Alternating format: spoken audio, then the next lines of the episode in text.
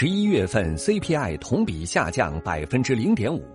这是时隔十一年后 CPI 再现负增长。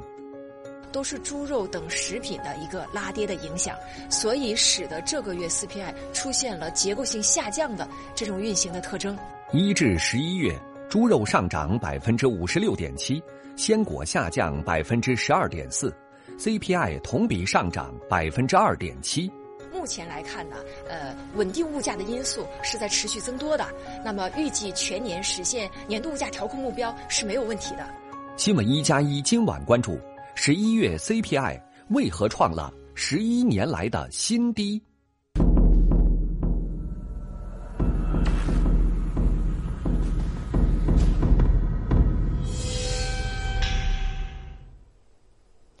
晚上好，观众朋友，欢迎收看正在直播的新闻一加一。今天，国家统计局发布了十一月份全国居民消费价格指数，也就是我们常说的 CPI。那同比呢，十一月份是下降了百分之零点五。这样一个数据一出来呢，很多人就在议论和关心，为什么呢？这是十一年来 CPI 首次出现负增长，同时也是有数据以来这是第四次 CPI 出现负增长。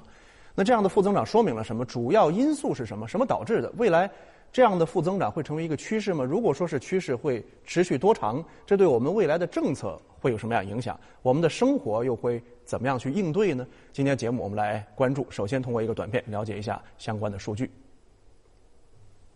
今天，国家统计局发布数据称，二零二零年十一月份全国居民消费价格同比下降百分之零点五，下降百分之零点五虽然幅度很小，但它却是创了十一年来的新低，为二零零九年十月以来该数据首次出现的负增长。国家统计局今天公布的数据显示，从同比来看，十一月份的食品烟酒类价格下降百分之零点七，影响 CPI 下降约零点二四个百分点。其他七大类价格三涨一平三降，其中其他用品和服务上涨幅度最大，为百分之二点五；交通和通信下降幅度最大，为百分之三点九。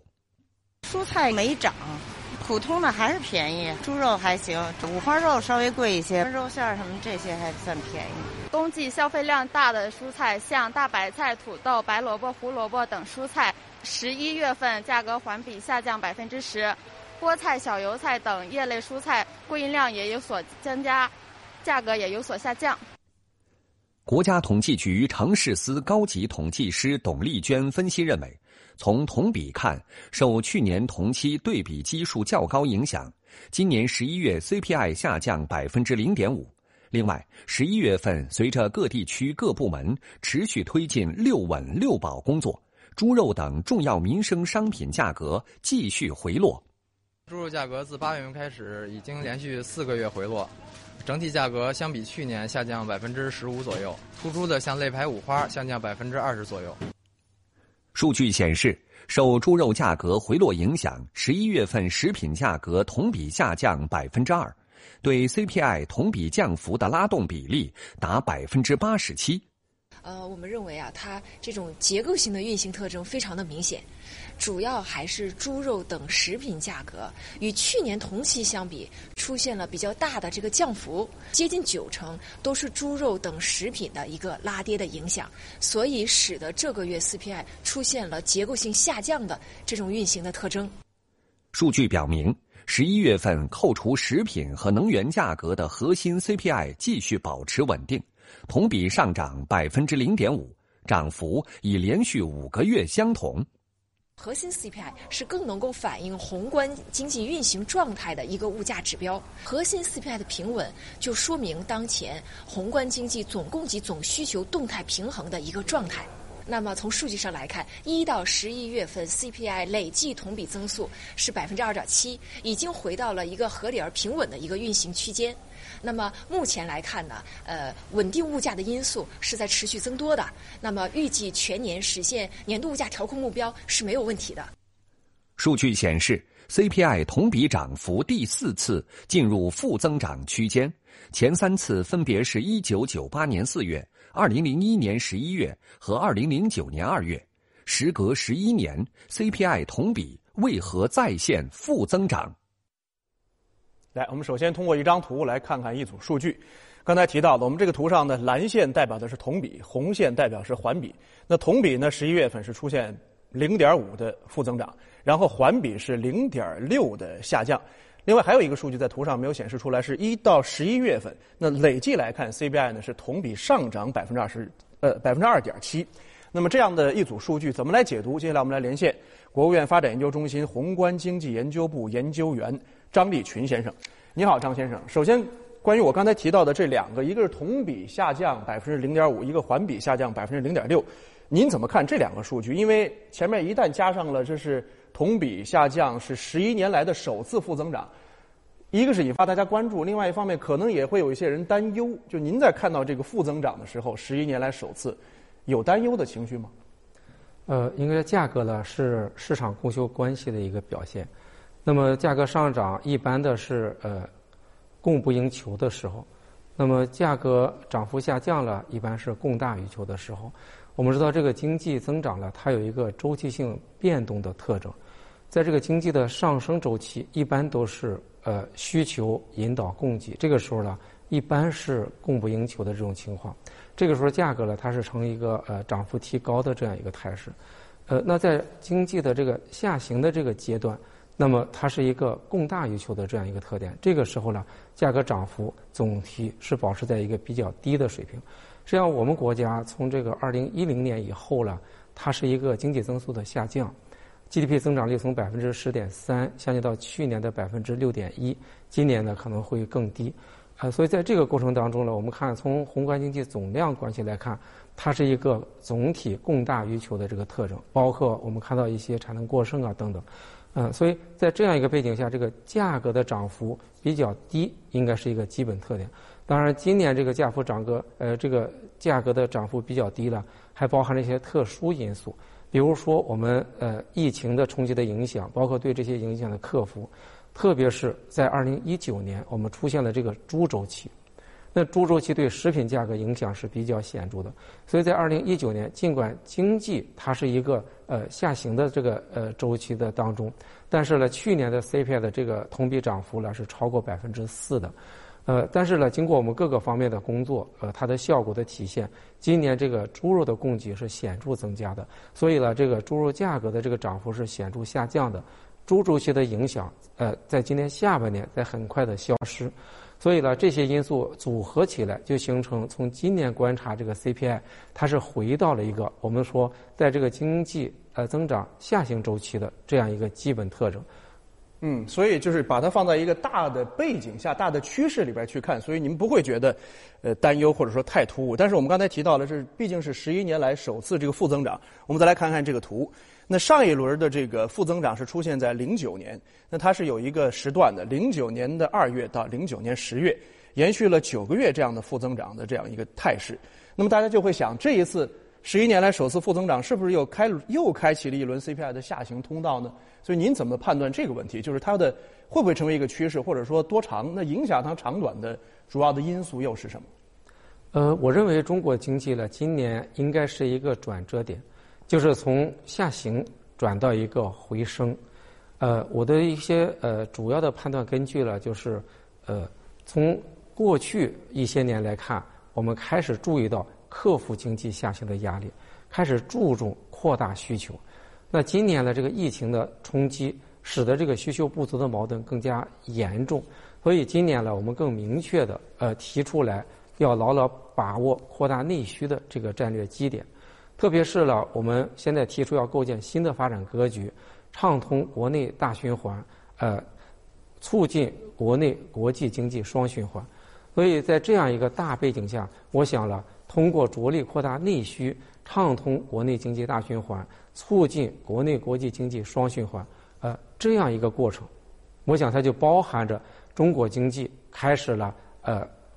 走向一个回升向上的这样一个周期。那么在这个背景下，扩大内需的效果呢，我想呢，呃，也会进一步的表现出来。随着这些效果的呃表现，企业的订单会更多的增加起来，企业的生产形式会更加的活跃起来。这个时候，市场供求关系呢，就逐步的从供大于求向着供求大体平衡的这个方向来发展，这个对未来的价格走势呢会产生，我认为是一个向上的拉动作用。嗯，还有一个问题就是今天这样一个数据出来以后，其实我们刚才提到的 CPI 同比负增长，还有一个 PPI 其实也是在下降，但是呢降幅收窄。那这两个下降，哈，有人就说会不会未来的经济出现通缩，有没有这样的风险？您觉得呢？呃，从这个 PPI 的走势来看了，我想它是一个降幅在收窄。这个降幅收窄，它恰恰表明需求不足的这个矛盾在生产资料市场、在工业产品市场上，它是在缓解的。那么这个缓解了，它就表现为这个呃 PPI 的这个降幅啊，它是出现一个收窄的这样一个变化态势。那这个也表明了，今年在疫情的严重冲击之下，我们在这个呃扩大内需这方面，在围绕这个六稳六保的这些工作这些方面，我们所做的各项努力。它的效果了，正在越来越多的表现出来，所以呢，这个方面需求不足的这个问题啊，正在呃不断的得到克服，得到呃解决，所以我想呢，呃，整个这样一个扩大内需政策的效果，在支持我们整个这个市场供求关系向着一个呃供求均衡的方向在转变。嗯，应该说目前看不出来向通缩的方向去走。刚才我们也提到了。这个数据呢是有数据统计以来的第四次负增长。我们来看看前三次，第一次呢是在九八年的四月，然后一零零一年的十一月，还有零九年的二月。我们看到这个图上哈，我们的图上没有出现这个这一次。那这次在二零二零年的这个年尾十一月的时候，就是这一次的情况跟前三次相比，就是有什么不同的背景？疫情是一方面，还有呢？呃，我想这一次呃，我们这个经济下行呃，它的一个大背景，第一个了就是这个国际金融危机，包括了世界百年未有之大变局，使得我们这个外需就是这个出口的增速啊是显著下降的。二零一零年到二零一九年，我们这个美元口径的出口增长率从百分之三十一点三降到百分之零点五。那么在这个背景下呢，外贸出口生产企业的订单是显著减少的，所以呢，他们这样呃面对的一个市场是一个呃供求关系啊发展很快、供大于求的这样一个市场。另外，从国内来看，我们发展不平衡的一些矛盾和问题，特别像城镇化推进不平衡的矛盾和问题，对投资的增长带来的影响是比较大的。比如说房地产投资。那么它的增速，二零一零年是百分之三十三，二零一五年降到百分之一。一个大的背景呢，就是城镇化推进不平衡的矛盾，使他们在大城市拿地难，中小城市卖房难，发展空间呢收缩的比较快。而房地产投资增速下降，会带动制造业投资增速下降，这样呢就使得整个投资大概全部投资百分之五十左右的这样一个部分，它的增速在二零一零年以后有一个持续大幅度下降。嗯。好的，张研究员，稍后还有更多的问题来连线您。刚才呢，我们请教了张立群研究员，呃，分析了 CPI 转负的因素，包括影响。那么接下来就是这样的价格下降，对我们老百姓的生活会带来什么样的影响呢？接下来看一个短片。每到冬季，随着天气渐冷，全国各地也迎来了猪牛羊肉的消费旺季。哦，羊肉吃了好噻，大补的。就是一天头牛噻。天气冷了嘛，你烧牛肉嘛比较好走起噻。今天在国家统计局公布的十一月份居民消费价格主要数据里，虽然十一月的肉类价格同比大幅下降，但与一月至十一月同比的话，畜肉类价格的涨幅也是最大，其中猪肉的涨幅达到了百分之五十六点七。当前 CPI 运行呢，主要还是受猪肉等食品价格的一种结构性的影响。除此之外，包括猪肉在内的畜肉类同比今年前十一个月上涨了百分之四十三点一，其中猪肉百分之五十六点七，牛肉百分之十五点四，羊肉百分之八点九，均位列价格上涨的前列。目前，全国生猪存栏和母猪存栏已经恢复到正常年份的百分之八十八左右。因此，中长期内新增产能逐步释放，生猪和猪肉价格的下行将成为大的趋势。而十一月份的居民消费价格与前十一个月同比降幅最大的三部分内容，分别是交通工具用燃料、鲜果和蛋类。其中，交通工具用燃料下降百分之十三点八。今年全球疫情持续蔓延，造成全球交通运输巨大影响。而随着我国国内疫情的稳定，从七月份开始，我国民航航班量创疫情以来新高，恢复至去年同期百分之九十以上。高铁、民航的等领域的一个客运量，呃，呈现快速恢复的一个态势。那么在民航方面，第三季度国内的航线客运量目前已经恢复到。百分之九十八。那么在铁路方面，那么第三季度末，现在动车组的旅客发送量也是恢复到八成左右。同比前十一个月降幅第二大的是鲜果类，下降了百分之十二点四。今年全国苹果依旧丰收，预计产量在四千一百万吨以上。但受到疫情影响，国内消费和出口都有一定下滑，加上南方橘子、橙子价格便宜，有一定替代作用，因此苹果价格可能还将低位运行。产量跟库容都是比往年高很多，所以这个价格目前短期之内要涨是是不太可能。除此之外，老百姓菜篮子里的主要产品鸡蛋的价格，跟今年前十一个月同比下降了百分之九点三。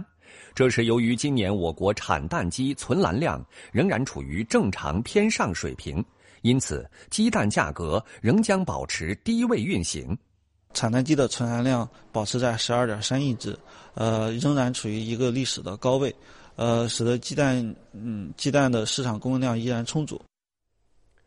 我们再来看接下来这张图，在这个构成 CPI 的八大类当中呢，除了这个食品烟酒之外，其他的七大类我们看到是。衣着是涨的，然后有三个是零，就是三平，然后还有三个是降。那下降的分别是交通通信、教育文化、娱乐、其他用品和服务，其实是我们说的吃穿住用型上面的用哈。接下来我们继续来连线国务院发展研究中心宏观经济研究部的研究员张立群先生。张先生，就是这个 CPI 的价格出现十一年来首次负增长，但是从老百姓的角度去了解，就是东西便宜了，他可以这么理解，这对他来说。感觉是一件好事，您怎么理解？对这个 CPI 的这个涨幅下降，其实从民生这个角度来看了，它首先表明这个呃供给的保障水平是比较高的，就是特别像我们这个一些基本生活品，像食品呀，呃刚才谈到的这样一些呃基本生活品，它这个供给比较充裕，这一点呢是我们呃要呃非常呃好的这样一个方面。但是另外一个方面，我们看到这个。价格水平的这个下降，从企业来看，它是它的生产困难会加大，就它的市场需求不足，产品销售不畅。那么这个时候呢，企业它的营业收入增长可能就会受到影响。那它的发展不好，就会对就业、对居民收入带来另外一个方面影响。所以我们说了，我们要通过发展经济、改善民生，一个要保障就业和居民收入持续较快增长，另一方面保持价格大体平稳。这个时候呢，我们必须要通过宏观调控，使得整个这个经济，就是从宏观角度来看，达到一个充分就业的均衡增长。所以实现这个目标呢，还是非常重要的。所以就是说，从长期来看，CPI 这个数据太高和太低都不好。接下来我们再来分析一下这个 CPI 内部的这个构成，或者说影响它的因素啊。因为猪肉价格的涨跌对 CPI 的影响是很大的。呃，甚甚至有人开玩笑的就说，我们的 CPI 可能是要猪肉 CPI。所以，您觉得猪肉价格什么时候能够稳住？是不是到那个时候 CPI 也能够稳住了？呃，猪肉价格呢，从今年来看，呃，它这个涨幅下降是很快的。这表明了我们增加这个生猪供给的各项政策呀，效果是比较快的在显现。但是在这个基础上呢，我们也要注意到，这个猪肉价格持续下降，对猪肉的生产是有负面的影响。所以呢，怎么让这个生猪的这个生产和供应保持大体平稳，尽量的使得它这个。周期性波动特征了淡化，使得我们整个这个猪肉价格有一个呃长期平稳的这样一个基础，这个是很重要的。所以呢，我们说要把这个呃市场价格的这个调节和整个这个生猪生产的这样一个呃呃发展，怎么样协调好？呃，这里边有很多工作还需要进一步抓细抓实。嗯，我们刚才看到这张图，就是出现了这个。七大类的价格是一涨三平三降，其中这个降的是比如交通通信啊、教育啊，还有其他用品，就是我们用的这个支出，老百姓的支出在下降。就您怎么看这三方面的下降？未来怎么能够才能重启它？今年这个消费了受疫情的影响是比较大的。第一季度了，我们这个消费是同比呃负增长百分之十九。呃，虽然我们呃随着这个疫情防控，它这个成效呃越来越明显，人们这个活动的自由度不断增加，呃消费市场在恢复，但是到目前为止啊，呃这个消费了仍然是负增长。所以下一步了，我们要在这个疫情防控、精准防控能力的提高上。进一步的取得积极进展，让人们整个这样一个呃活动的自由度进一步加强。呃，在这个基础上呢，我们我们通过这个呃保就业，呃通过这个增加居民收入，那么使得整个居民的这个购买能力进一步的提高。在这个基础上呢，使得我们整个这样一个消费市场的需求进一步的回暖，进一步的活跃。在这个基础上呢，我想整个 CPI 的这样一个平稳变动的特征可能会越来越明确起来。嗯，刚才我们也提到，就是其实这次的负增长的出现里边，食品价格的下降是非常重要的一个影响因素。但是我们知道，食品的这个因素是一个相对刚性的，老百姓不管经济好不好，他该吃多少还得吃多少，所以它主要可能削减的是其他方面的消费。所以接下来马上要过节了，两节的到来，会不会是我们一个提振消费的很好的这样一个机会窗口？另外，我们在政策的应对上应该做哪些？呃，我想了，未来这个消费市场需求它是一个回升的态势。第一个呢，就是我们今年这个六稳六保，包括了我们现在这个扩大内需，呃，包括我们加快构建这个新的发展格局，所有这样一些政策的效果集中起来，它都是在解决需求不足的这个矛盾和问题，都是在使得国内经济大循环畅通起来，使中国经济回升向好的态势进一步的强化起来。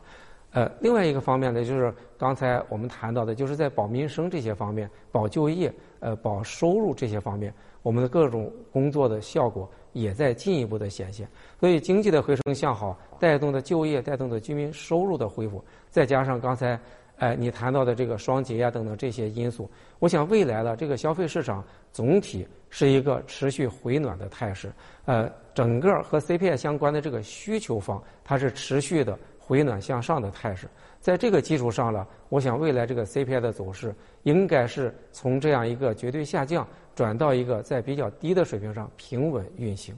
嗯，非常感谢张立群研究员今天给我们带来的非常专业和详尽的解读，感谢您。